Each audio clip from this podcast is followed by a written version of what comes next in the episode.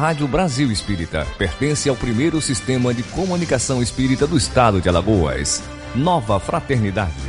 Acesse www.radiobrasilespírita.com.br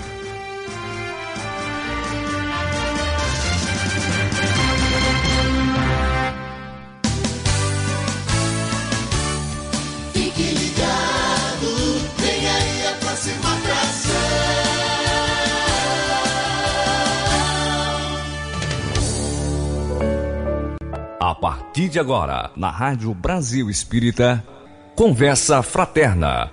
Apresentação: Leone Soares.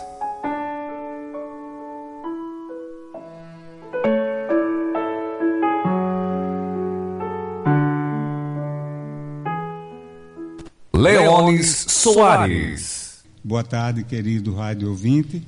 É uma alegria mais uma vez estarmos aqui juntos, desfrutando desse, desse momento de, de, de aprendizado, de, de reflexão.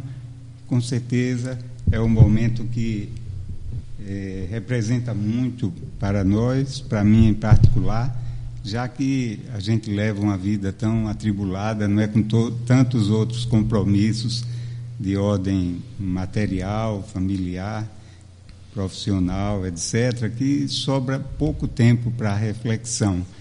E então vamos bem aproveitá-lo para que a gente tenha uma tarde rica.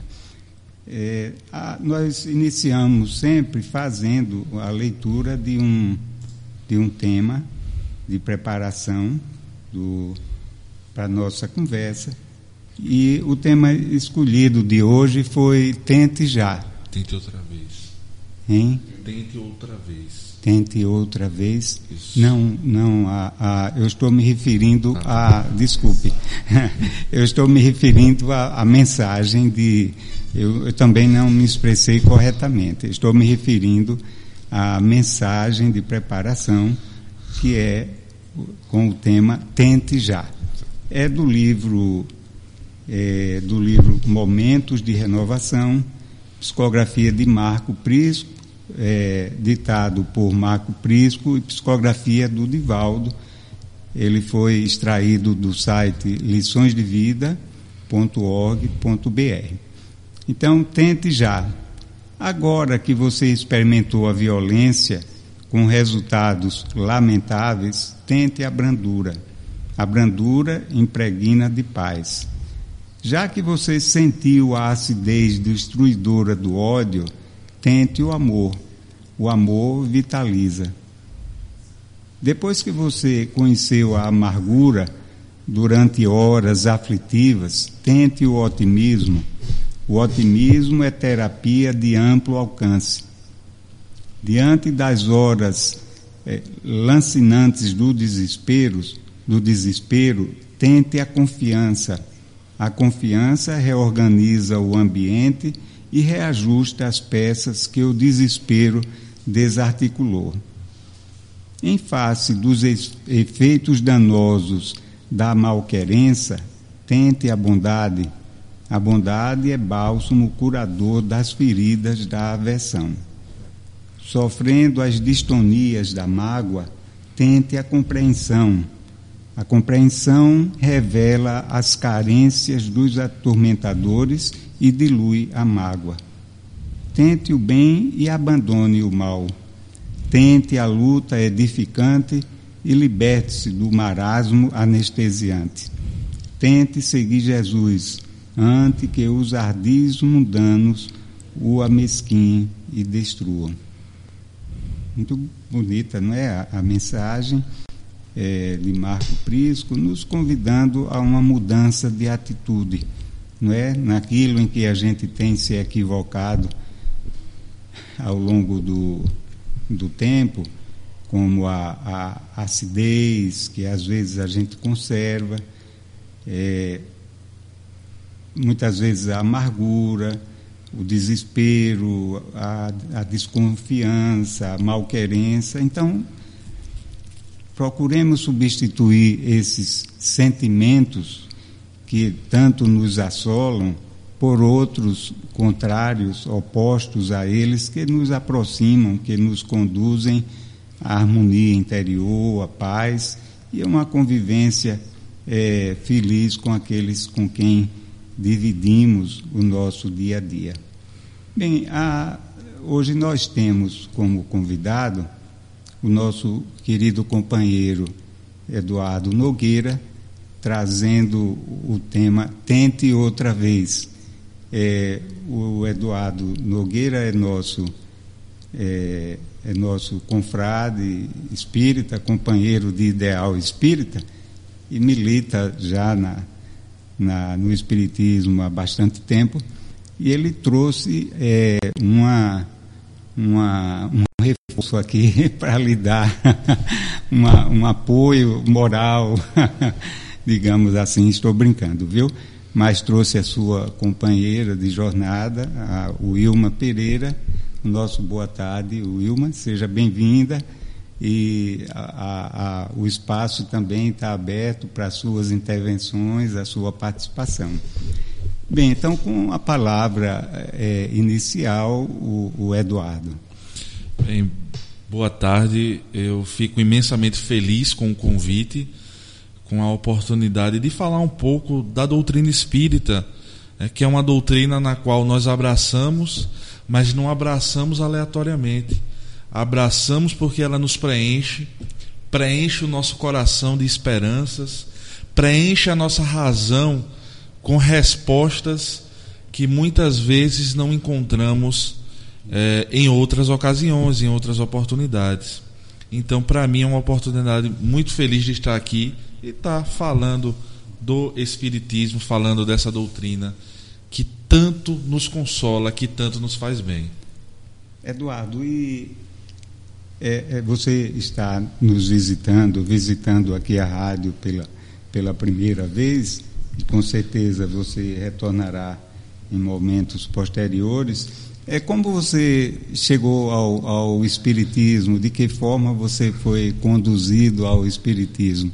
Assim como muitos, né, a gente vem de uma família católica e eu posso dizer que o Espiritismo ele sempre bateu a minha porta constantemente eu tive a oportunidade de vivenciar oportunidades de conhecer a doutrina dos espíritos.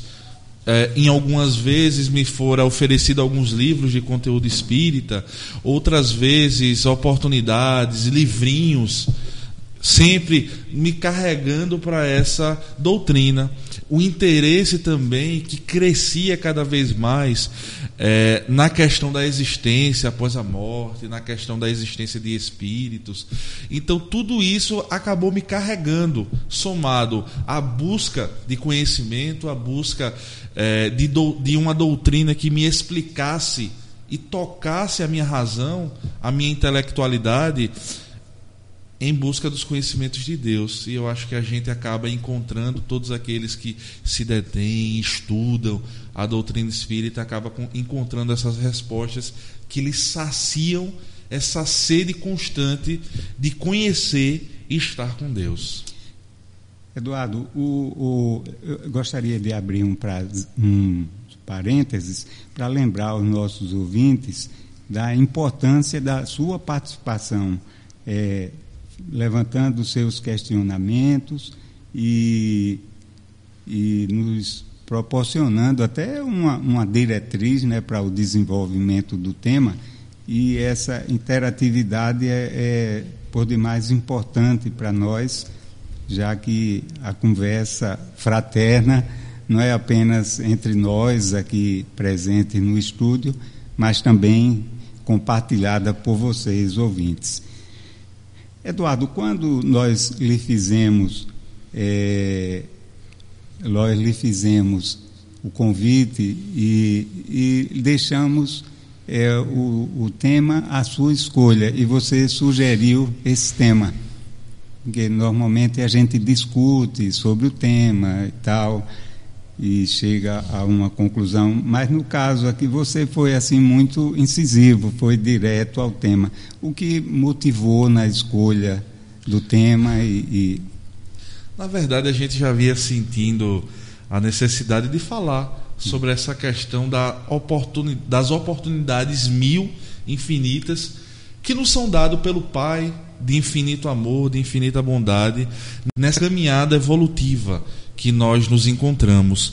E eu acho que falar sobre esse tema, falar sobre essas oportunidades, eu acho que é o ensinamento mais consolador ou um dos mais consoladores que nós poderemos ter. Porque se por um lado nós encontrávamos na crença de outrora em que Deus nos condenava a partir do momento em que erramos a um inferno perpétuo, é, a uma pena que não tem fim, a um sofrimento que é, não se cabia no tempo e no espaço. A doutrina espírita nos traz esse Pai que, justo, sendo soberanamente justo, também é soberanamente bom, que não desampara a nenhum dos seus filhos, que sempre permite mesmo aqueles que estão em erro, de ter uma nova oportunidade de recomeçar. É um dia novo a cada oportunidade. É um, é, é um presente que Deus, que Deus nos dá, que Deus nos confere. Essa oportunidade de recomeço, essa oportunidade de tentar novamente, que muitas vezes não se traduz apenas em outra vida, mas pode ser uma, são oportunidades que nos são dadas no transcorrer da nossa própria existência presente. Né? Então é, é muito consolador saber que temos um Pai que não é só justiça, mas que também é amor, que ao invés de nos condenar, ao invés de apontar e dizer vai para o inferno? Ele estende as suas mãos misericordiosas a nós, que em, em grande maioria estamos no, no erro, erramos constantemente, transgredimos a lei do nosso Criador em virtude da nossa condição evolutiva, ainda somos seres em estágio abaixo da evolução e em virtude disso carregamos muitos problemas, muitos defeitos que precisam ser burilados, que precisam ser trabalhados questão do orgulho, a questão do egoísmo, da vaidade, esses sentimentos que nos arrastam muitas vezes aos males do sofrimento. E entendo, entendo ainda é, essas más inclinações, não somos nós condenados ao inferno toda vez que caímos, mas não. Deus nos estende as suas mãos, nos resgatando e dizendo: Meu filho, toma uma nova oportunidade, Toma um novo dia para que tu recomeces, para que tu tentes outra vez no caminho do zelo, nesse caminho de, do progresso, nessa lei imorredora, nessa lei tão divina que é a lei do progresso. Nós, nós é, com referência ao tema, ela, ela nos faz lembrar uma, uma frase do, do Chico, nosso querido Chico Xavier, que é cheia de, de sabedoria, como tudo que saía da boca, né, do coração do Chico. E, e ele dizia assim: é, ninguém pode voltar atrás e fazer um novo começo, mas todos nós podemos começar agora e fazer um novo fim. Isso é maravilhoso, não é? Como ele coloca é, com tanta sabedoria, né? Com tanta beleza é, essa, essa realidade para nós, né? esse convite para nós, para estarmos dispostos a retomar a nossa caminhada. Isso não quer dizer que a gente, é, contando com a possibilidade de recomeçar, é, estejamos desatentos aos nossos deslizes, né? Mas uma vez, é, uma vez deslizando e caindo, que levantemos a, a cabeça e, e prossigamos, né? Porque aí, como você falou, está a grande bondade do Pai, que é, é que é justo e é, sobretudo, amoroso, que quer o nosso bem, né? E essa questão do levantar a cabeça que você, Leones, levantou, ela é muito importante. Porque muitas vezes, quando a gente encontra-se no erro, quando a gente nos encontramos em falhas, existe uma dificuldade muito grande de dar esse primeiro passo, de levantar a cabeça. Quantas são as vezes que nós ouvimos aquela célere frase que diz: Não, eu já, já sou errado mesmo, né? já, já sou assim. Ou então, é, muitas vezes, quando as pessoas dizem: Não, isso daí é só para Jesus, eu ainda sou aqui nessa condição. E nos esquecemos dessa necessidade que nós temos. Se estamos no erro, temos a obrigação por toda por todas as benesses que nos é dada por Deus, pela vida maravilhosa que floresce a cada dia, de levantar a nossa cabeça sim e começar a dar os primeiros passos. Muitas vezes os erros, as más tendências, as más inclinações, elas são muito profundas, mas necessário se torna, imperativo se torna que a gente não desista, que a gente não esmoreça em virtude de nos encontrarmos nessa situação, mas que nós tenhamos a coragem de levantar a cabeça, de reerguer e de dar os primeiros passos.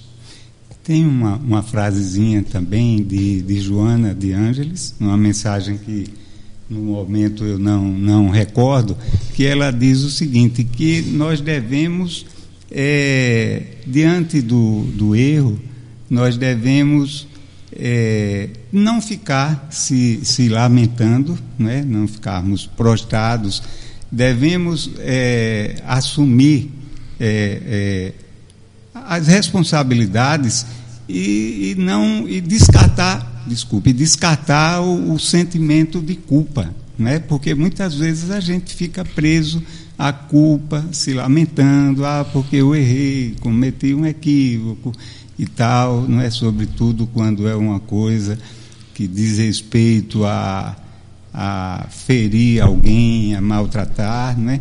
Então a gente fica se lamentando e não assume uma postura de, de, de correção, não é? de, proatividade. de proatividade, mas sim de, de lamentação e de, e de digamos assim, de, de, de, de guardar em, em si aquele sentimento de culpa pelo ato equivocado praticado. Não é? Eu acho também essa frase assim, esse, essa, esse ensinamento, essa sugestão muito oportuna. É verdade. É, é, as bênçãos que nos são dadas, né? a gente vê a providência divina trabalhando para que nos, nos seja propiciado todo um ambiente adequado ao nosso crescimento. Essa providência que nos fez, como nos lembra Leon Denis em seu livro Depois da Morte, que elevou os planetas, que criou o sol, que criou todo um mecanismo para que a vida floresça no nosso planeta e em vários outros.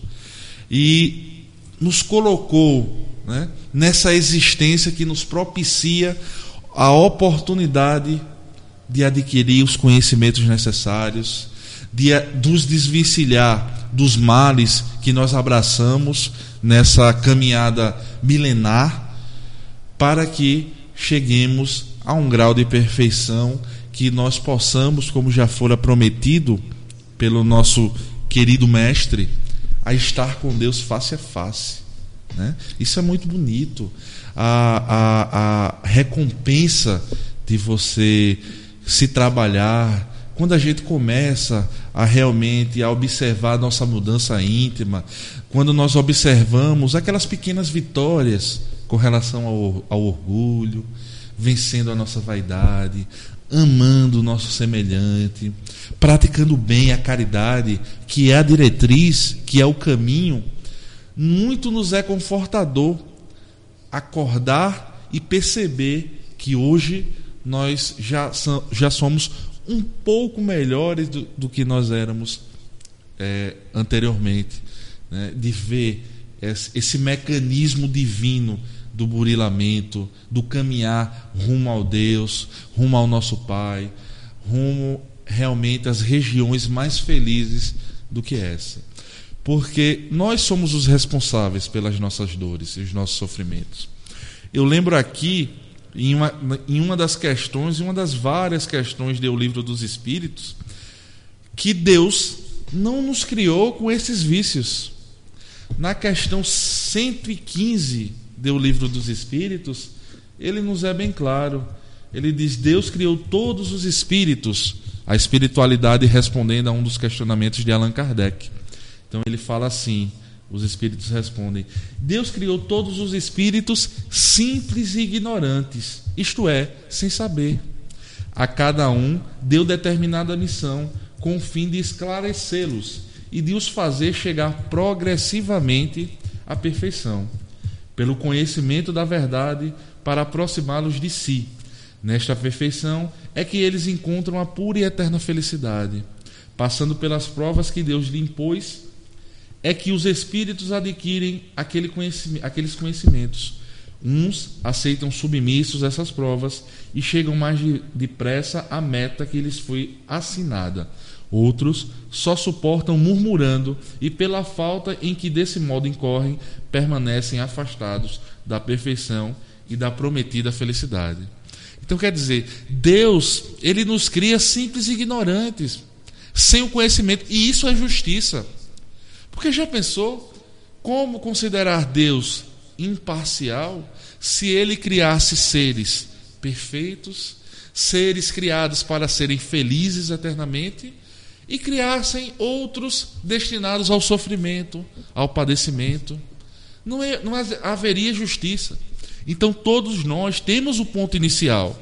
Deus nos cria nessa simplicidade, nessa ignorância e nos dá essa missão para que nós, adquirindo dentro desse processo evolutivo os conhecimentos necessários para evoluir, para chegar à nossa meta, que é a perfeição, como nos é colocado, nós vamos caminhando pelas nossas próprias pernas, sempre com o seu auxílio, porque Deus a ninguém desampara. Mas é o ponto inicial, o ponto de partida de todos, de todos nós. E isso é muito belo, isso é muito exemplificativo para nós.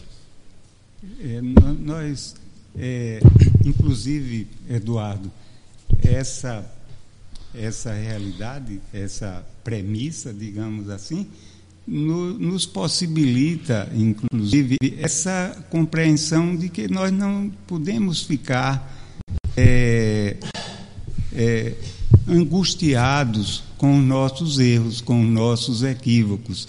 Não devemos alimentá-los. Essa a sugestão de, de Joana de Ângeles, não é? é? A gente assumir é, que errou, mas não guardar em si a, a, a, o remorso, né?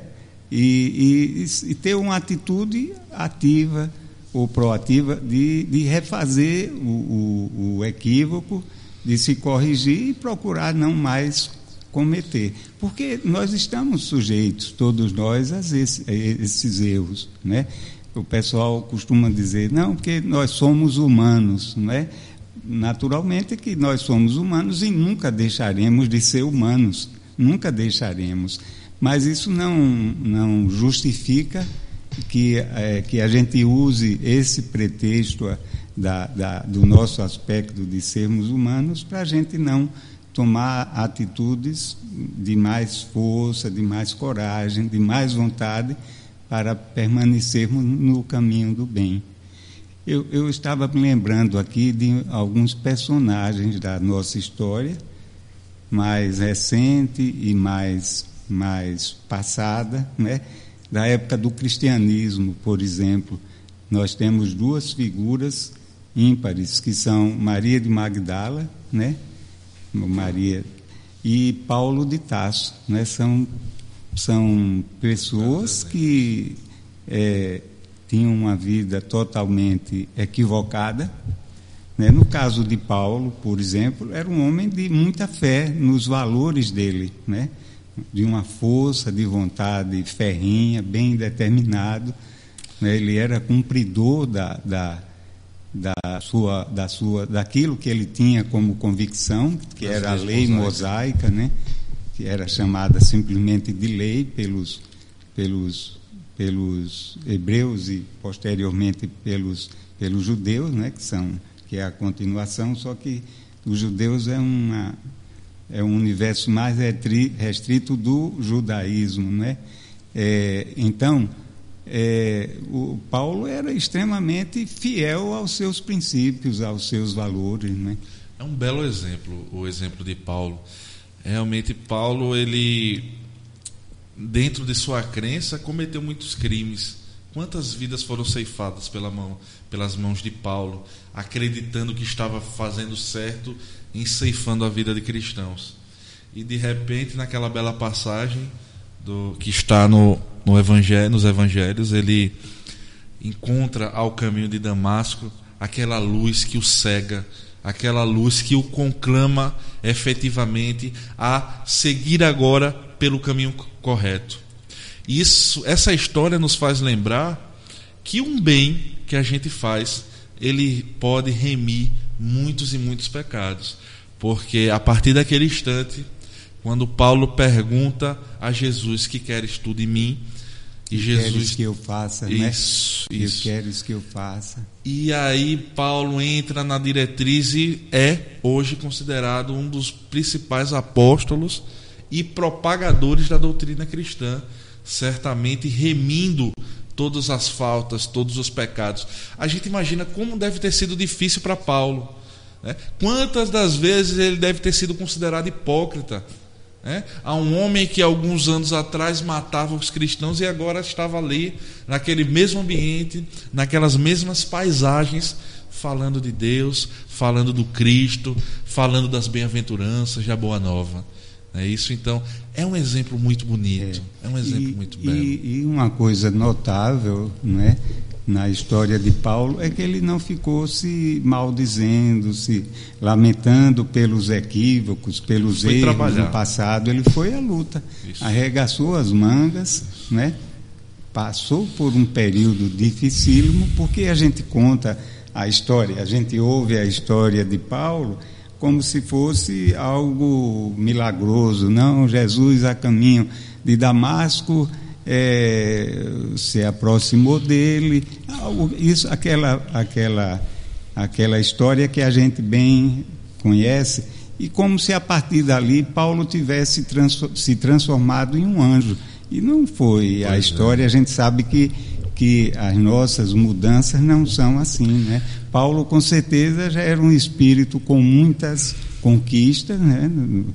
a nível de, de é, espiritual, né? é tanto que ele era de uma, de uma força interior muito grande e de fidelidade aos seus princípios. Né? E, e ele conseguiu superar isso, redirecionando os seus sentimentos, a sua compreensão acerca do amor, né? acerca daquilo que, que ele deveria obedecer, a quem ele deveria obedecer, né? E, e Paulo, para ele se passar a, a, a, se transformar, foi uma luta muito grande. Né? Ele foi para o deserto, levou o evangelho, ficou lá estudando, sofreu por que demais. Parte, que faz parte do é. faz parte dessa dessa reparação faz esse início a gente precisa espiar né eu ouvindo você falar eu lembrava de A do livro A Gênese. A Gênese não, O Céu e o Inferno, uma das cinco obras básicas da doutrina espírita, no Código Penal da Vida Futura, no, lá no, tá lá no item 16. O arrependimento é o primeiro passo para o melhoramento, ou seja, a primeira coisa que deve acontecer dentro dessa nova postura, como a gente vem falando, de ser ativo, de enfrentar as nossas dificuldades, é se arrepender. A gente precisa reconhecer os males, porque o primeiro passo para vencer é conhecer se eu não conheço os males que me abatem, se eu não, se eu não conheço os obstáculos que me derrubam, eu não vou conseguir combatê-los, eu não vou conseguir vencê-los. Então, é reconhecer e se arrepender. Mas, ele, mas o arrependimento apenas não basta. Olha o que, é que a espiritualidade diz, está lá no item 16 do céu e inferno. Do céu e inferno. Sendo necessária ainda a expiação, que é exatamente esse processo porque, infelizmente, Deus nos diz que nós devemos aprender. Você pode aprender, meu amigo, pelo amor ou pela dor. Infelizmente, no transcorrer das nossas existências, tomamos caminhos errados, não é isso? E em virtude desse caminho, adquirimos essas mazelas que nos fazem mal, que nos mantêm em sofrimento, e nos encontramos nesse estado. Então, pelo amor já nos negamos e agora é pela dor. Então precisamos espiar, sentir os males que nós fazemos, que nós praticamos, para aí sim aprender. E aí vem a reparação. Precisamos ainda, ainda no céu e inferno, reparar os maus, o mal que nós fazemos. E essa reparação ela é obrigatória, mas ela não necessariamente precisa ser pelo sofrimento pela dor. Porque muita gente acredita que um familiar que está ali na minha casa, que me trata mal, alguém que me traz sofrimento, é ali uma reparação que eu estou pagando por uma vida futura. Mas não necessariamente eu preciso sofrer, eu preciso ter alguém, porque eu posso reparar também o mal que eu fiz através do amor. A, a dor que Deus nos impõe para o nosso aprendizado, ela não é com o fito ou com o objetivo de nos punir, ela é educativa Deus, nós sofremos não para pagar, como muitos acreditam, os maus que nós fazemos, mas para aprender que o que nós fizemos foi errado. Não é isso? Então ele continua: o arrependimento, expiação e reparação são as três condições necessárias para apagar os traços de uma falta e as suas consequências. Né? Que bonito. É. Arrependimento, expiação e reparação. Isso para apagar os traços de uma falta. Quantas faltas nós nos cometemos aí durante a nossa vida, né? É. Quantas vezes nós precisamos passar por esse ciclo? É. Nós estávamos nos lembrando também de outros personagens mais recentes da, da, da história mais recente, que foi o caso de Santo Agostinho, né? Santo Agostinho ele eh, foi um teólogo da igreja, um dos pais da igreja, né, católica. E mas antes dele é, assumir essa sua condição de cristão, ele era uma pessoa de hábitos pervertidos, né? E, e foi também um recomeço muito forte para ele. E outro personagem também é, é, Francisco de Assis, né? Francisco de Assis foi é outra outro exemplo para a gente. Médio, né? Médio, é, médio É, ele de uma família rica, tal, e de repente ele não alimentava esses valores, né, do próprios do, do cristianismo e, e de repente ele se viu como que foi, foi sensibilizado, houve ali uma, uma intervenção espiritual, era um espírito já Isso. também que vinha com uma missão, né, que estava equivocado e foi tocado para despertar para essa necessidade de mostrar essa realidade da, da simplicidade, da humildade, né? muito embora ele não tenha sido compreendido pelos seus superiores, mas foi um exemplo de amor, né, de renúncia, a, a, amor a todos, a natureza. Né? São duas histórias assim muito marcantes para nós de recomeço, exemplos assim levados a, a, ao, a uma condição muito especial, né? E esses exemplos eles nos mostram mais um detalhe: Deus nunca desiste da gente. Jesus ele nos mostra, inclusive em várias passagens, é, essa bondade de Deus. É, é, ele nos mostra essa oportunidade que Deus nos dá, essa beneficência de nunca desistir da gente. Estamos nós atolados nos males e nas dificuldades que nós estejamos. Dá, dá, dá tempo de contar a história pecado e punição?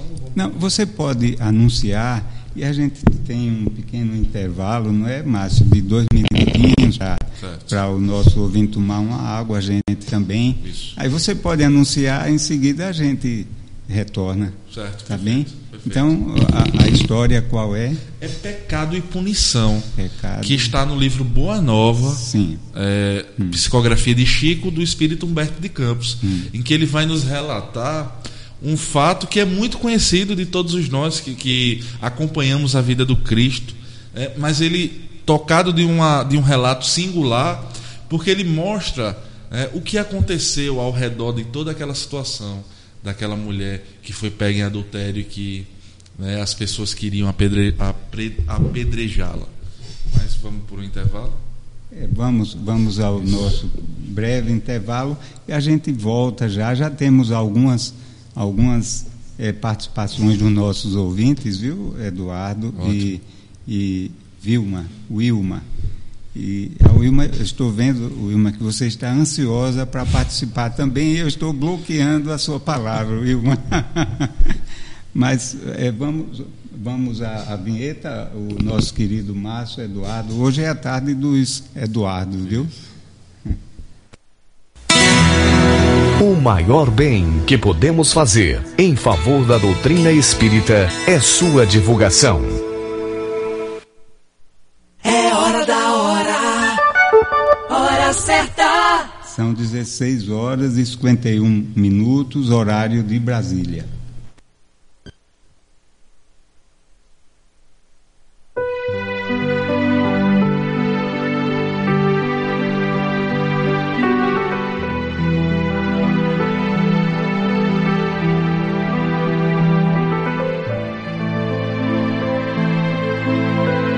Alô, você aí que está nos ouvindo? Você quer conversar? Você quer desabafar? Você gostaria de ser ouvido por alguém? Receber uma atenção? Trocar uma ideia? Muito bem!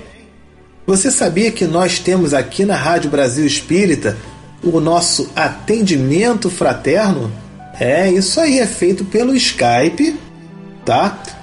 Toda quarta-feira, logo após o programa Praticando o Evangelho, que vai de 9h30 da noite até 10h15, 10h20 aproximadamente.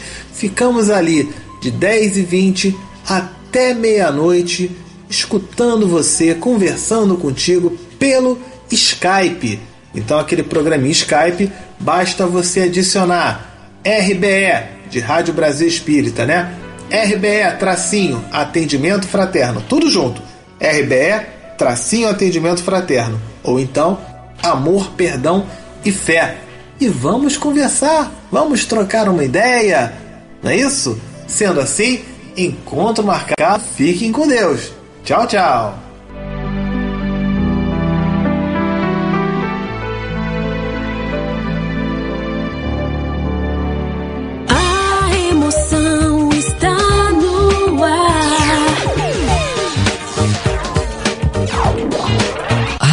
Brasil Espírita.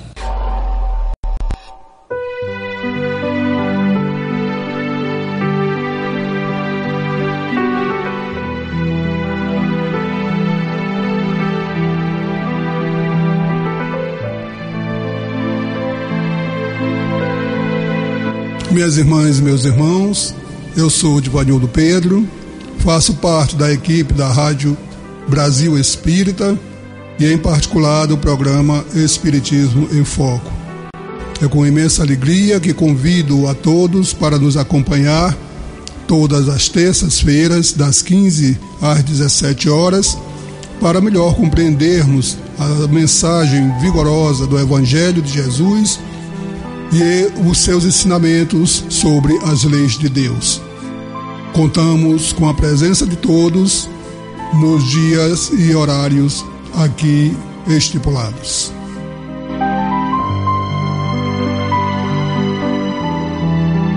Rádio Brasil Espírita. O ouvinte em primeiro lugar.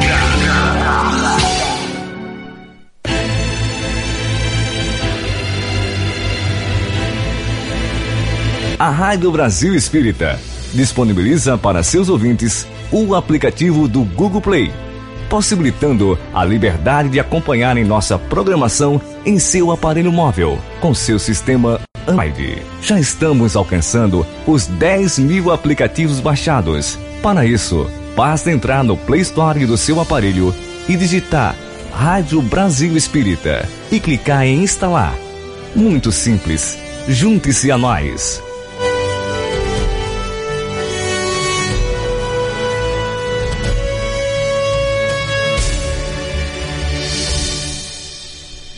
Leones Soares.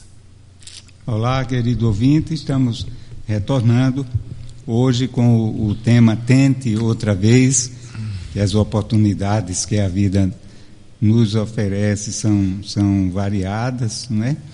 E quanto mais cedo a gente procurar acertar, mais cedo a gente começará a gozar das, das promessas de, de Deus para nós, né? da felicidade, da paz, da serenidade, enfim, de tanta coisa boa que a vida nos reserva. Mas você ficou, o Eduardo, de fazer uma referência, um comentário à passagem do livro Boa Nova, um capítulo, né? Isso. Por sinal, é um livro maravilhoso, né? Vale que a, a, gente ler, recomenda vale não só ler, mas estudar, né? Isso, isso, isso. É. Então ele, ele, Humberto de Campos ele começa narrando que Jesus ele havia terminado uma de suas pregações. Qual é o, o capítulo? Você Eu recorda? Não, acabei não anotando aqui o capítulo. Leandro, vou ficar devendo. Mas o título do capítulo é Pecado e Punição. Então, é, Jesus ele havia terminado de fazer uma das suas palestras, uma das suas pregações em praça pública. E ele começou a reparar uma movimentação da população, um alvoroço. E ele viu que alguns populares estavam exaltados e começavam a gritar. Enquanto vinha em sua direção uma mulher ofegante, de semblante apavorado, que clamava por ele com os olhos, né, ajuda, auxílio. E muitos dos judeus que estavam ali aglomerados, eles começaram a incitar o apedrejamento, alegando que aquela mulher era uma adúltera, que era uma mulher da vida naquela época, e que pelas leis mosaicas a condenação para esse tipo de pecado era a morte e a morte mais brutal, muito brutal, que era pelo apedrejamento. Então, naquele, no meio daquela situação, o nosso querido mestre divino, ele foi convidado, foi solicitado que ele fosse o juiz dos costumes do povo. Então, colocando ele entre o ensinamento que ele trazia da boa nova, do amor ao próximo, e em contrassenso às leis que, não, que foram leis estabelecidas por Moisés. E o mestre exclamou com serenidade, com desassombro, causando inclusive estupefação para com aqueles que estavam já de pedra na, nas mãos em busca de saciar essa sede de justiça sem lógica da época. Então, ele falou, Jesus muito tranquilo, falou aquele que estivesse em pecados, atire a primeira pedra, que é uma passagem que nós conhecemos muito bem da Bíblia. E aquela assembleia se fez sentir uma surpresa naquelas palavras, uma inquietação muito grande se formou. As acusações foram morrendo, foram morrendo nos lábios dos mais exaltados. A multidão foi se desfazendo gradativamente, pouco a pouco de modo que só se conservava lá a mulher que cobria o rosto com as mãos pela vergonha e alguns discípulos de Jesus. E Jesus calmamente escrevendo lá no chão, ele ergueu-se e virou para a mulher dizendo: "Mulher, onde estão os teus juízes?"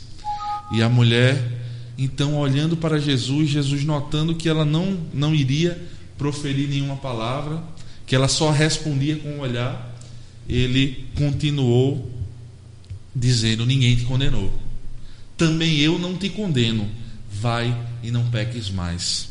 E aquela mulher, aquela infeliz criatura, levantada, levantava, mas experimentando uma sensação nova no seu espírito.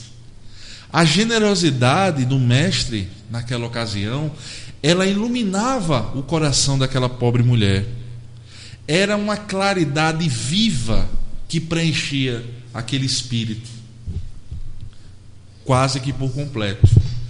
Mas, enquanto a mulher se ia, os discípulos começavam a se questionar: por que Jesus liberou, li, li, é, tornou livre aquela pecadora, aquela infiel? Por que ele faria isso? E era uma estranheza muito grande que se fazia naquela situação. Até que João irrompeu o silêncio e questionou mais diretamente: Mestre, por que não condenaste a meretriz de vida infame? Jesus fixou no discípulo um olhar calmo e bondoso e redarguiu: Quais as razões pelas quais você, João, defende essa punição, essa condenação? Você por acaso sabe quais foram os motivos que levaram a pobre, a pobre mulher a se prostituir? Você terá sofrido alguma vez a dureza das vicissitudes que ela sentiu em sua vida? Você ignora, acaso, o vulto da necessidade e das tentações que ela passou? Não sabes quantas vezes ela tem sido objeto de chacota entre os pais, os filhos, as mães? Não seria justo agravar-lhe os padecimentos infernais. Mas João, ainda defendendo a lei mosaica, a lei antiga, disse: Mas ela pecou, ela fez jus à punição. Não está escrito que os homens pagarão centil por centil os seus próprios erros? O mestre apenas sorriu, sem se perturbar, e esclareceu: Ninguém pode contestar que ela tenha pecado. Isso é incontestável. Quem estará irrepreensível na face da terra? Por acaso os doutores da lei, os filósofos, os magistrados, eles não se prostituíram o seu espírito também por um valor muito menor? A hipocrisia, João, costuma campear impune enquanto se atiram pedras ao sofrimento. João, o mundo está cheio de túmulos caiados. Deus, porém, é o Pai de bondade infinita e ele aguarda o filho pródigo retornar ao lar. Quantas pode-se ia desejar para, para pecador humilde tormento maior do que ela já se criou para si? Quantas vezes a boca faminta não encontra um pão? Quantas vezes fora lhe negado, são lhe negado um carinho, um afago? É que em todos os planos da vida, o Instituto da Justiça Divina, justiça natura, é, funciona naturalmente com seus princípios. E ele faz uma frase aqui que é muito significativa para a gente. Cada ser, João, traz consigo a fagulha sagrada do Criador e erige dentro de si o santuário de sua presença ou a muralha sombria da negação mas só a luz e o bem são eternos. E um dia todos os redutos do mal cairão, para que Deus resplandeça no espírito de seus filhos. Não é para ensinar outra coisa que está escrito na lei: vós sois deuses. Então, cada um de nós carregamos essa fagulha, a fagulha do nosso Pai. Todos nós temos dentro de nós essa possibilidade de nos reerguer, de vencer as nossas dificuldades, de fazer incendiar dentro de nós essa pequena fagulha. Mas construímos os muros. Mas, como nos lembra Jesus, só a luz e o bem são eternos e eles vão vencer. E essa guerra interna que se trava dentro de nós certamente irá ter um fim, e o fim é o bem, o caminho de Deus. E depois de muito diálogo, muita conversa, Jesus mostra que a vida é uma escola dentro desse diálogo, desse capítulo. É uma vasta escola de regeneração. Que o nosso planeta Terra é um grande hospital. E o principal medicamento é o Evangelho de Jesus, o Evangelho do bem, o Evangelho do amor. E Jesus conclui aqui: é por isso que não condeno o pecador para afastar o pecado. Ele não condena o pecador para afastar o pecado. E em todas as situações, prefiro acreditar sempre no bem. Jesus, ainda conversando com, João. Quando observares, João, os seres mais tristes e miseráveis, arrastando-se numa noite pesada de sombra e desolação, lembra-te da semente grosseira que encerra o germe divino e que um dia se elevará do seio da terra para o beijo da luz do sol. Então isso é fantástico, maravilhoso. a forma com que Jesus encerra aquela discussão. O ser humano é como aquela semente de casca grossa, ainda grosseira, mas que em colocando-se na terra em condições favoráveis, ela se ergue, a vida se manifesta e ela vai lá beijar a luz do sol. Isso é muito bonito. É, a espiritualidade está sempre querendo nos auxiliar, não é, Eduardo? Nos ajudar. Espera só que a gente estenda a nossa mão também, porque ninguém nos pega a força para nos, reerguer, né? Porque quando esse alguém nos soltar, a gente vai e senta novamente. O importante é que a gente queira se reguer, prosseguir, continuar, né? É faça esse esforço.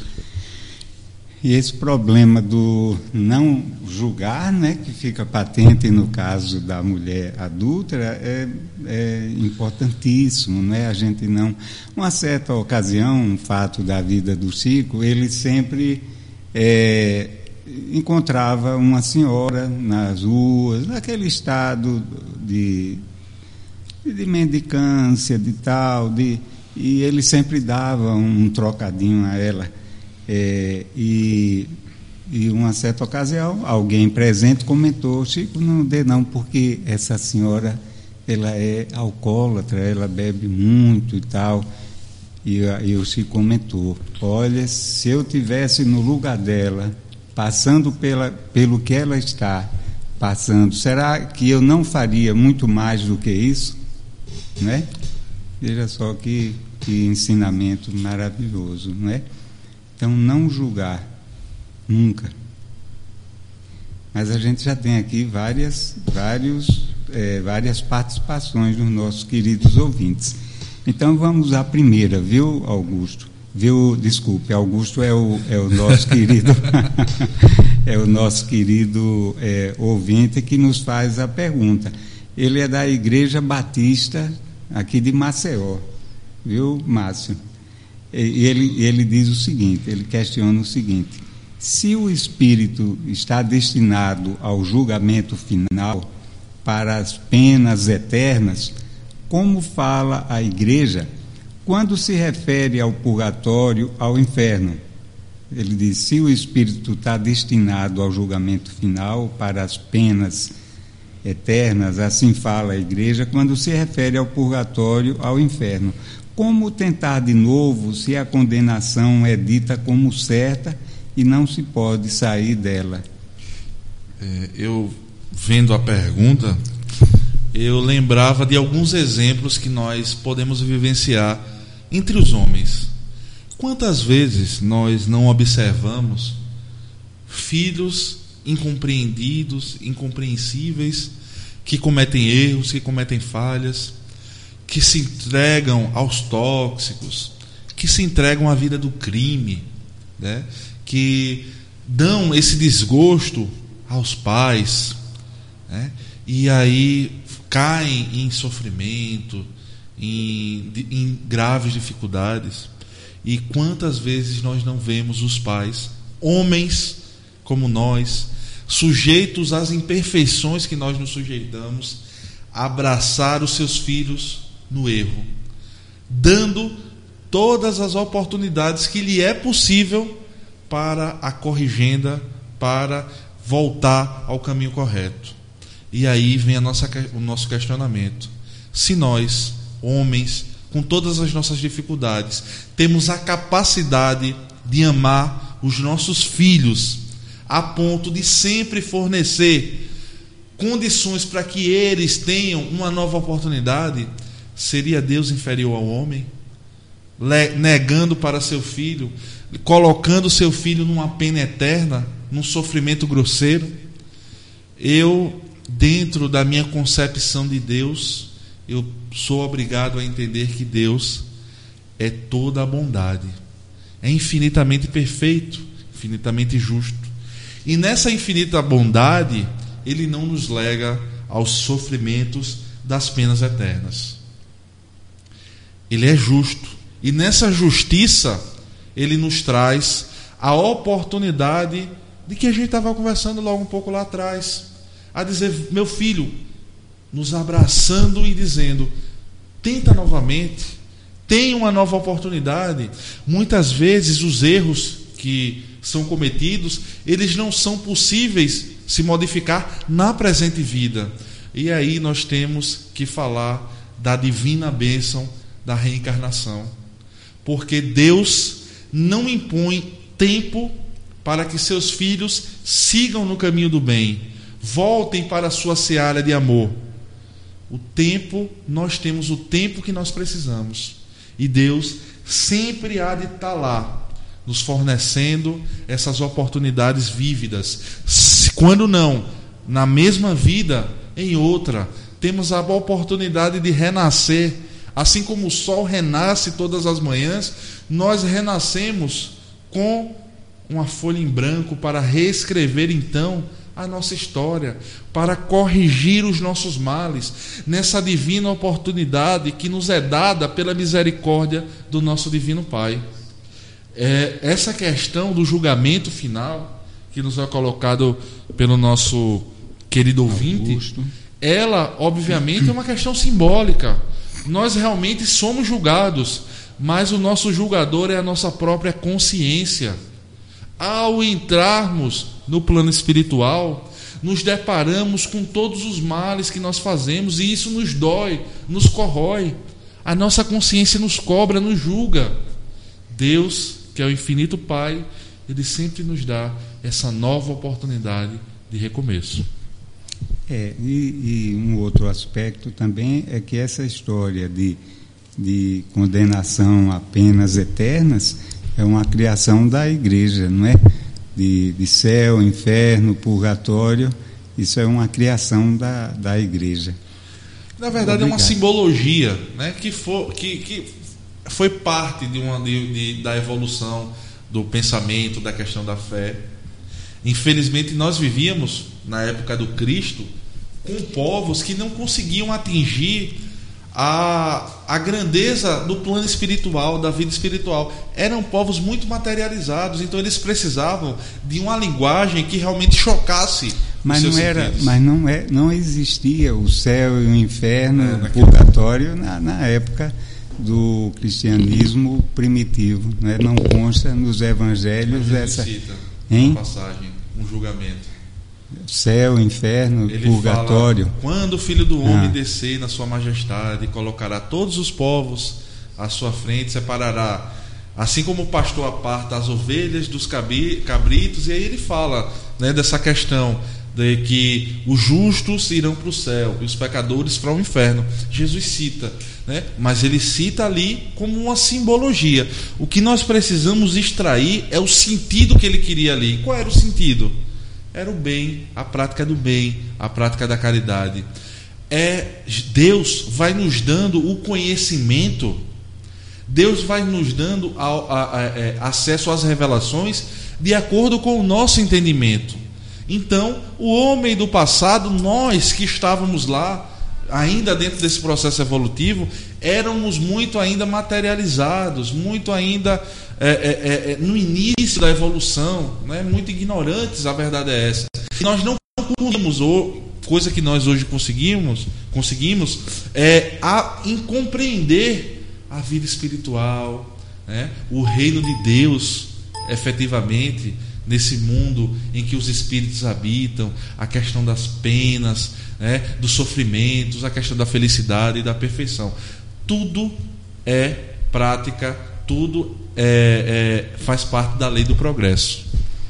Augusto, obrigado pela sua participação e espero que as colocações do, do Eduardo tenham atendido a, a, aos seus propósitos, Augusto.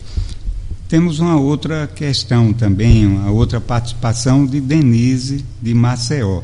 E ela, ela pergunta o seguinte, viu, Eduardo? como vencer um processo depressivo e renascer para a vida ainda em vida. É interessante. É, teve. Qual o caminho? O caminho. Tem uma frase que nos toca a todos os cristãos. Eu sou o caminho, a verdade e a vida. Então, Jesus é o caminho.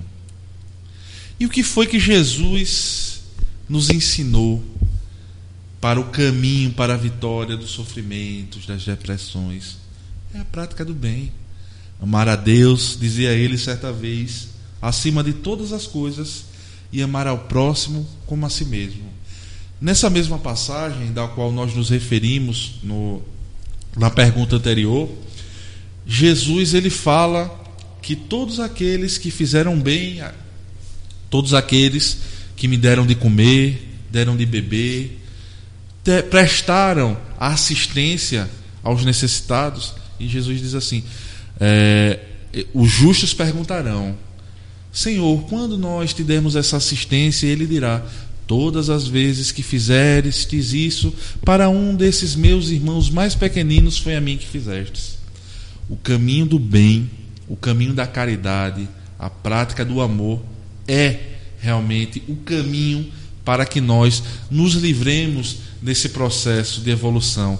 Tendo contato, fazendo bem para com as pessoas que efetivamente necessita, a gente passa a esquecer um pouco ele, ele funciona como um antídoto, não é? Isso. É, agora, o, o, se a pessoa já está cometida de, de, um processo depressivo, é importante um acompanhamento médico Lógico, também, não é, dúvida, Eduardo? Sem dúvida. E, é e utilizar, utilizando-se também desse recurso dos ensinamentos do Evangelho, não é? Da, desse doar-se, do, do, do, do, estar ativo, do, de ser útil, de, Isso. Né? É, isso daí também é uma ajuda riquíssima. Quando a gente abdica de nós mesmos, né? É. Tiramos esse sentimento de até de egoísmo mesmo e começamos a praticar, nós vemos tantos mares. Não, a gente não precisa ir muito longe, não, a gente não precisa ir na África para ver as pessoas padecendo. Nas ruas da nossa cidade mesmo, nós temos a oportunidade de trabalhar e é pelo trabalho redentor, pela dedicação, pela entrega, é que a gente vai começar a ver que existem tantos problemas maiores que às vezes a gente vai esquecendo né, das nossas dificuldades, das nossas é, é, é, das, das, nossas complicações da vida, nos dedicando ao amor. Eu acho que o maior tem até um livro, o maior psicólogo que já existiu, Jesus, né? Jesus, o maior psicólogo. E assim é realmente o caminho, o Evangelho de Jesus. É, Denise, nós lembramos uma mensagem do livro de Joana de, de Ângeles, é Amor, Imbatível Amor. É um livro maravilhoso.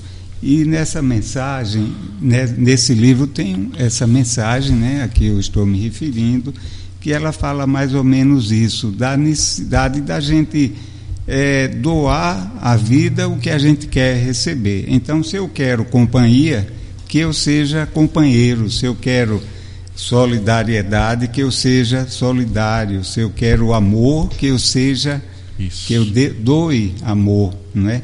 Então, é preciso que a gente, porque a vida devolve para nós, Denise, o que a gente dá para ela, né? Exatamente. Então, isso é, é, maravilhoso. Essa compreensão não é que nos leva a uma ação, a uma, a uma atividade, é, digamos assim, que não, não se restringe só ao trabalho remunerado, não é? Ao trabalho de, de, de, filantropia, de auxílio ao próximo, de, de, não é? de, de, de busca de um condicionamento mental que favoreça uma, as energias positivas, né? a motivação para viver, o entusiasmo. Eu acho vida. que a prática. Tudo isso são. Eu acho que essa prática que do bem, muito. somado à questão do tratamento médico, também é muito importante, nunca deve ser esquecido. Eu acho que esse aí é um bom norte, né? um, bom, É. um bom caminho para que a gente se desfaça dessa, dessa, dessa, dessa doença, que é uma doença da alma. É. A depressão, fisiologicamente, não, não, não, não é É. encontrada, é uma doença do espírito. Mas vamos adiante, viu? Porque temos outras perguntas ainda aqui, viu? Olha, tem. Eh, nós respondemos a Denise, muito obrigado, Denise, pela sua participação. Tem uma outra questão que o, o, o, o autor aqui não se identificou, Márcio, mas nós vamos fazê-la. Ele, ele descreve aqui o seguinte: então, Pedro é de número 3. Ah, tem sim, tem. Muito obrigado. Está mais abaixo aqui é Joana do Recife. Nosso abraço, Joana. É, e a Joana diz o seguinte: então Pedro, aproximando-se dele, de Jesus, né, lhe perguntou: Senhor, até quantas vezes pecará meu irmão contra mim e eu hei de perdoar? Até sete, respondeu-lhe Jesus. Não te digo que até sete, mas até setenta vezes sete. Mateus capítulo 5, versículos 21 e 22. Devido à pequenez e falta de esclarecimento dos encarnados na terra, todos estão sujeitos a ofender teu próximo. Pode-se dizer que é mais uma oportunidade de recomeçar? Entendeu a pergunta? Entendi, entendi. Eu acho que entendi o sentido. Hum. Né? Toda a gente precisa compreender que todos os seres que nos cercam, né, com as suas dificuldades, é, com às vezes com, com desafios de convivência, efetivamente eles são oportunidades para que a gente vá se burilando, para que a gente vá se melhorando. Isso faz parte desse processo de burilamento, de desfazimento desses sentimentos, desse orgulho, da vaidade. Enfim, se a gente for olhar direitinho, é o orgulho e o egoísmo os pais de todos os defeitos que o homem carrega. É, eles são consequências desses sentimentos. E aí nós precisamos vencê-los. E a prática dessa convivência é muitas vezes com aquele colega do trabalho, com aquele amigo, com aquele companheiro, com aquela pessoa que adentra a nossa vida, que muitas vezes nós não temos escolha. A questão que é muito discutida e muito é, é, debatida com piadas, a questão da sogra. Enfim, todas essas pessoas é, que se apresentam em dificuldade, a gente tem que começar a enxergá-las como professores que nos ensinam efetivamente o dom da compreensão, de entender a dificuldade do próximo, de entender a dificuldade que o semelhante ainda carrega. Precisamos sim perdoar sempre, porque todos nós precisamos da misericórdia de Deus. E com que direito pediremos nós misericórdia ao nosso Pai se nós não perdoamos, nós somos inflexíveis com relação aos defeitos do nosso semelhante. Então precisamos começar a trabalhar a prática realmente do perdão.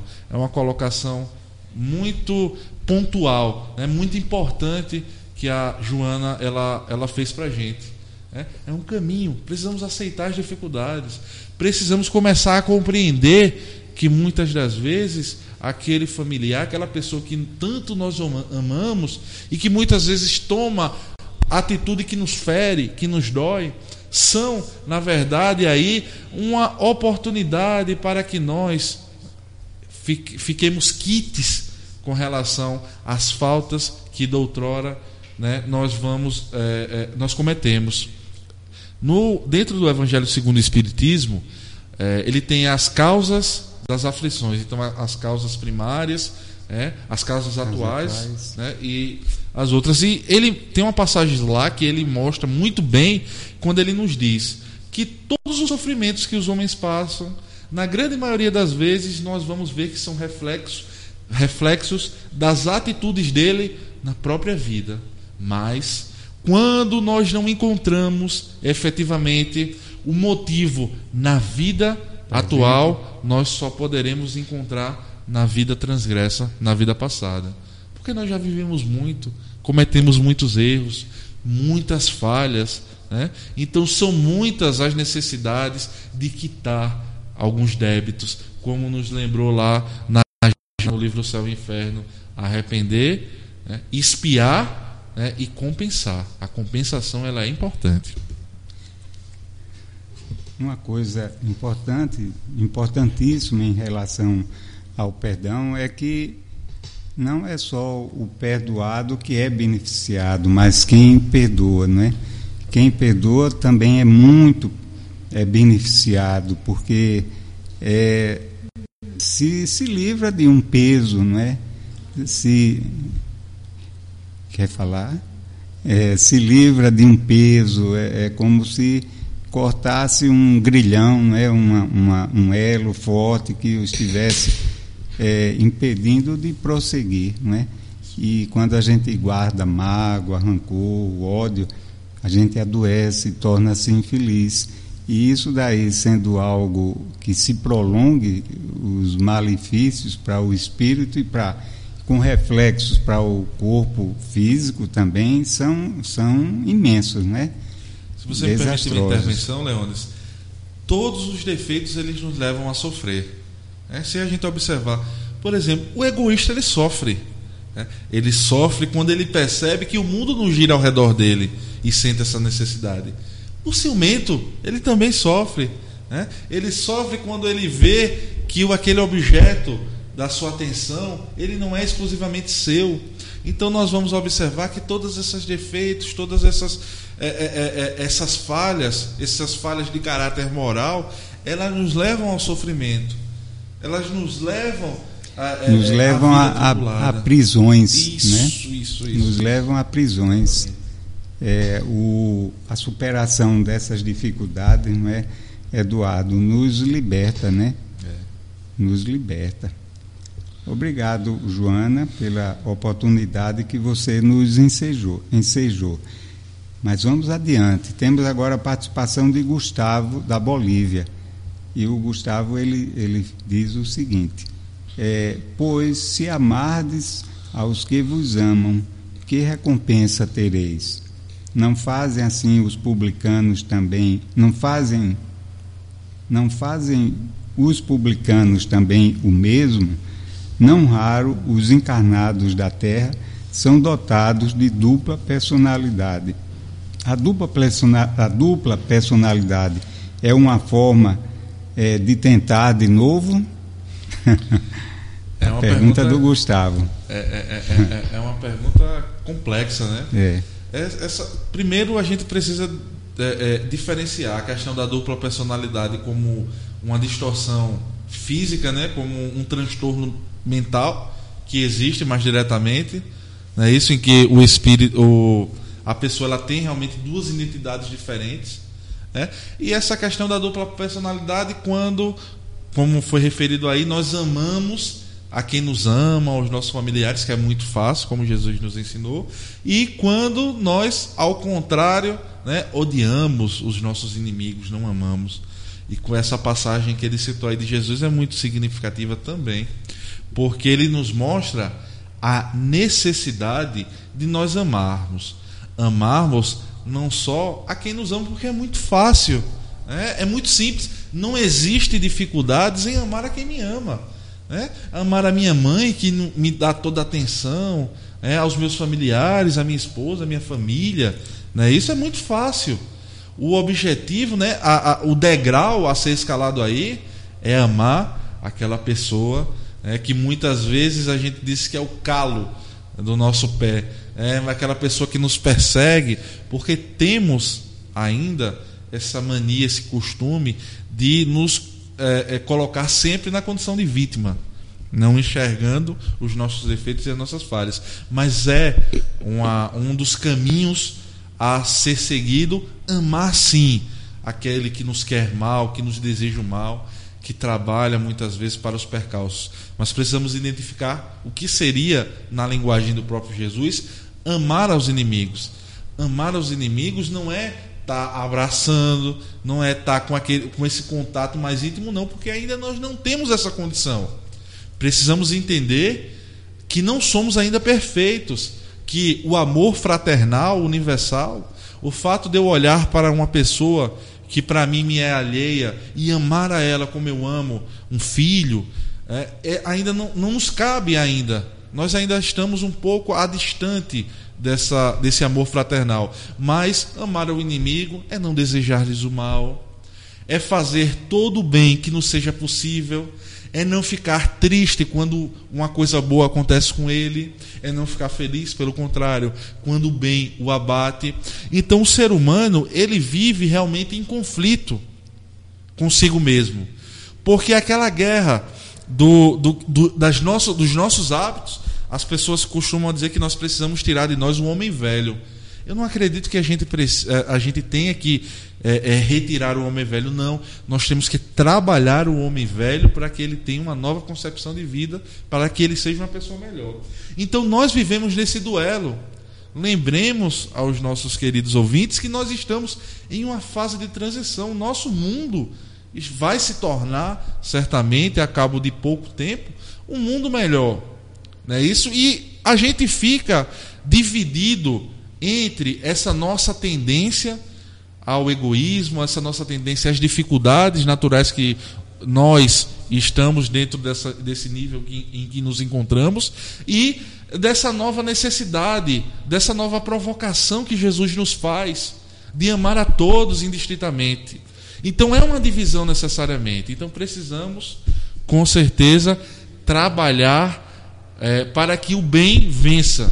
Como disse Jesus, lembrando, há algum, há algum tempo atrás a gente comentou, o bem, só o bem, só o amor é imortal. Só ele permanece efetivamente nas nossas vidas de forma perpétua.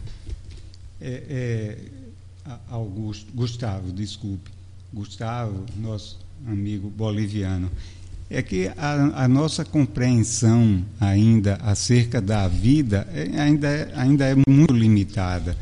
Então, nós ainda entendemos a nossa família como sendo aqueles que têm relações de consanguinidade conosco, não é? Mas Jesus veio nos, nos mostrar outra realidade.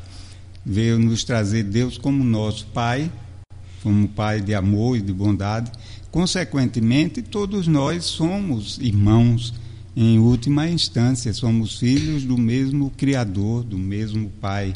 E, e a nossa família, na verdade, não deve se restringir àqueles que têm laços de consanguinidade, mas a toda a humanidade. Isso é um processo lento de compreensão e de vivência dessa realidade, mas é algo que a gente tem que, que buscar, tem que começar a construir isso, construir isso. Então, um, um alguém que nos faz é, um mal por algum motivo, é, o faz por ignorância, né? por não compreender ainda.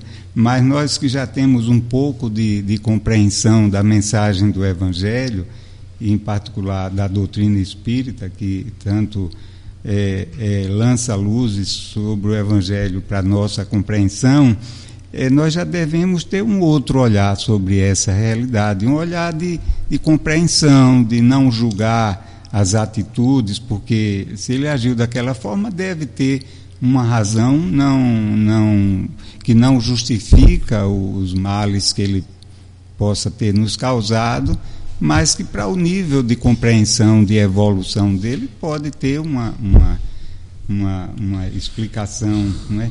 Então, mais adiante, quando a gente evoluir mais, a gente vai compreender que a dor do outro é uma dor nossa, que um, o êxito de alguém qualquer que seja essa pessoa, é um êxito, é uma, é uma, uma conquista da humanidade como um todo, de todos nós.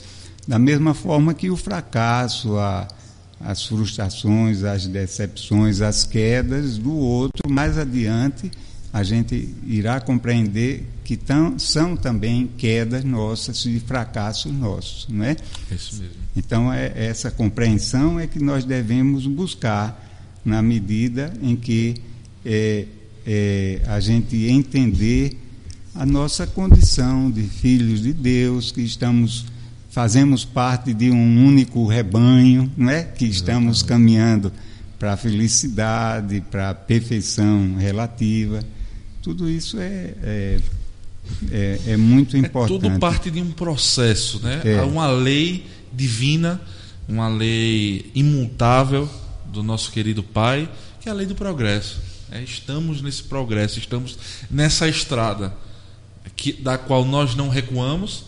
Todo, tudo, tudo aquilo que nós agregamos, tudo aquilo que, de conhecimento, de sentimento, tudo aquilo voltado para o bem que nós conseguimos, são passos no caminho do bem, no caminho da evolução. Né? E nós precisamos ter isso em mente, que essa é a nossa verdadeira meta. A gente acaba passando muito tempo preocupado com as coisas pueris da vida, né, com as coisas mais materiais. Mas a gente precisa, enquanto é, já conhecedores da doutrina espírita, e enquanto ainda conhecedores do Evangelho de Jesus, entender que todo o Evangelho de Jesus se baseia na vida futura, nessa recompensa. E essa recompensa é essa caminhada que a doutrina espírita fala. Né? É esse despertar para a necessidade de adquirir os bens imorredouros, né? do amor, do amor ao próximo, do amor ao semelhante. E que a gente já começa a colher os frutos disso aqui mesmo, Certamente. não é, Eduardo? Não precisa nem esperar pelo, por uma vida futura, né? Aquele que trabalha no caminho do bem, aquele que trabalha na caridade tem seus dias mais leves, mais felizes. A, a, as frustrações da vida, as dificuldades da vida que o abatem são, são até insignificantes com relação a todo aquele sentimento do bem lhe proporciona. Não é isso? É. Então a recompensa ela realmente já vem agora. É. E o, o, a gente lembra também um ensinamento de, de Jesus quando ele, ele diz que, é, que nós é, haveremos de, de, de, de, nós seremos julgados da mesma forma que nós julgamos os outros, né? A nossa consciência irá nos julgar com a mesma severidade com que a gente julga o, o próximo, né? A questão do julgamento, né? Que tu é. foi falar do juízo final, é. daquelas coisas lá, é, é o julgamento de, de consciência. Pois é, então é, é, essa necessidade de amar, ela é, ela é importantíssima e a gente observa que os mais felizes são aqueles que amam. Isso. Né? Que abdicam dos seus interesses pessoais, né? A gente pode até pensar, puxa, é uma utopia, mas não é uma utopia, é uma realidade e que a gente observa naqueles que amam é, a felicidade, o bem-estar. O Chico tem uma, uma, uma, uma frasezinha que ele diz mais ou menos assim, que aquelas pessoas que menos têm tempo para os outros e que só pensam em si, né, só estão preocupados consigo mesmo, essas pessoas têm uma maior chance de serem infelizes, de adoecerem, de, né, de não estar bem com o seu entorno, com aqueles que desfrutam da sua convivência. São pessoas de um humor menos menos feliz e muito sujeitas a, a, doenças, né? a encharques da vida. Né? Essa Os... questão de muitas vezes a gente imaginar que é uma utopia, é, a gente não pode mais pensar assim o Jesus, há mais de dois mil anos, veio aqui para nos ensinar isso. E se ele veio nos ensinar há mais de dois mil anos, é que naquela época nós já estávamos prontos para dar os primeiros passos. Nós já estamos agora na obrigação efetiva de fazer, de ter uma atitude voltada para o bem e não enxergar como utopia, como uma situação distante da nossa realidade deve ser a nossa realidade, a nossa meta. Obviamente, é sempre importante lembrar que o caminho é difícil, que a estrada é longa, mas o primeiro passo sempre é necessário para o fim da caminhada. Eduardo, a gente tem um, um, um lembrete, um, um, aviso aqui para os nossos ouvintes, é que sexta-feira próxima, todas as sextas, né, é, às 14h40, é, acontece o programa Aprendendo com Jesus, é com o Alonso Filho. E na sexta próxima, a convidada será a doutora Lilian Espíndola, com o tema Por que Sofremos. É, temos outro programa também, é, o ESD, é, com Maria é, Azevedo, do, do FEAC de Minas, às 20 horas e 15 minutos. Evangelho e Vida são, desculpe, são dois programas, eu estou é, equivocado aqui. Ambos hoje, às 19h30, é o ESD, o estudo do ESD, estudo sistemático da doutrina espírita, com a Maria Azevedo, do FEAC de Minas. E às 20 horas e 15, é, o Evangelho, Evangelho e Vida, com o Carlos Alberto. Mandamos um abraço para os dois, nosso carinho. É, deixa eu ver se tem mais aqui alguma, mais algum aviso. É, pronto. É, hoje, às 21h30, praticando o Evangelho com Sérgio Soares. Praticando o Evangelho. Então a gente observa o seguinte, que a gente está sempre insistindo, nós espíritas estamos sempre insistindo na tecla do Evangelho, né? porque é, é o caminho para a nossa. É, eu não gosto de usar o termo salvação, porque esse termo foi desvirtuado, né? Ele parece uma coisa que parece uma mágica, né? Mas a salvação, o sentido original dele é, é o que o termo indica, é salvar, é, é tirar alguém da, da dificuldade, do, não é? do desequilíbrio, das quedas, é ajudar, é socorrer, é, né? é isso, salvar alguém que está se afogando, é isso aqui. Então, salvação para nós é um processo infinito de crescimento, de transformação, de, de, de burilamento interior, de iluminação interior, não é? Então a gente, o Evangelho é o, é o caminho, né? conforme Jesus nos falou e conforme dizem aqueles que procuram vivenciá-lo, né? a felicidade que ele nos proporciona. Eu tomei a sua palavra, viu, Eduardo? Fica Parece vontade. que o convidado estou sendo eu. É, Mas nós estamos nos aproximando da, do final do nosso, do nosso horário, Eduardo. É, e nós gostaríamos que você fizesse as suas considerações finais. É, existe uma passagem no Evangelho de Mateus, capítulo 18, versículo 12 ao 14, que ele fala da parábola das ovelhas perdidas. né? E que ele diz que Jesus fala: Que vos parece de um homem que com cem ovelhas tem uma delas perdida? Não deixará as 99 sobre os montes, indo procurar a que está se desviando? E se vier a encontrá-la, amém vos digo que se alegra por ela mais do que pelas 99 que não estão desviadas. Assim, não é da vontade de vosso Pai que está nos céus que se perca nenhuma nenhum destes pequeninos. É, então, Deus não quer, aliás, Deus não permitirá que nenhum, de, nenhuma de suas ovelhas, nenhuma de suas criações, desde as mais pequeninas, se perca. Sempre nos propiciando esse essa possibilidade de soerguimento das dificuldades que nós mesmos criamos. Como nós já vimos, nós fomos criados simples, não voltados para o mal. O egoísmo como se fala algumas vezes, não é inerente ao ser humano. Foi algo que o ser humano abraçou para si. Não foi criado com ele, mas foi é, é, abraçado por ele, esses sentimentos mais é, pequeninos.